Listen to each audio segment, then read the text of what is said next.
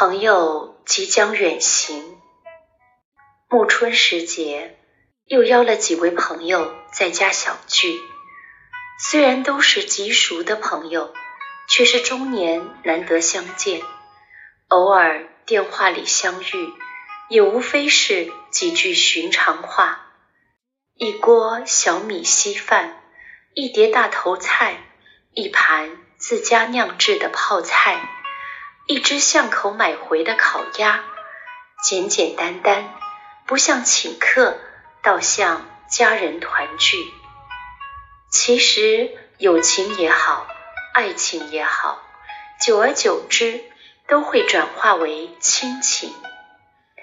说也奇怪，和新朋友会谈文学、谈哲学、谈人生道理等等，和老朋友却只谈家常。柴米油盐，细细碎碎，种种琐事，很多时候，心灵的契合已经不需要太多的语言来表达。朋友心烫了个头，不敢回家见母亲，恐怕惊害了老人家，却欢欢喜喜的来见我们。老朋友颇能以一种趣味性的眼光来欣赏这个改变。年少的时候，我们差不多都在为别人而活，为苦口婆心的父母活，为循循善诱的师长活，为许多观念、许多传统的约束力而活。年岁逐增，渐渐挣脱外在的限制和束缚，开始懂得为自己活，照自己的方式做一些自己喜欢的事儿。不在乎别人的批评意见，不在乎别人的诋毁流言，只在乎那一份随心所欲的舒坦自然。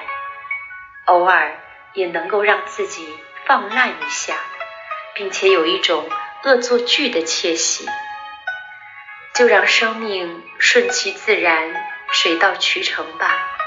犹如窗前的乌酒，自生自落之间。自有一份圆融丰满的喜悦。春雨轻轻落着，没有诗，没有酒，有的只是一份相知相属的自在自得。夜色在笑语中渐渐沉落，朋友起身告辞，没有挽留，没有送别，甚至也没有问归期。已经过了大喜大悲的岁月，已经过了伤感流泪的年华，知道了聚散原来是这样的自然与顺理成章，懂得这一点，便懂得珍惜每一次相聚的温馨，离别便也欢喜。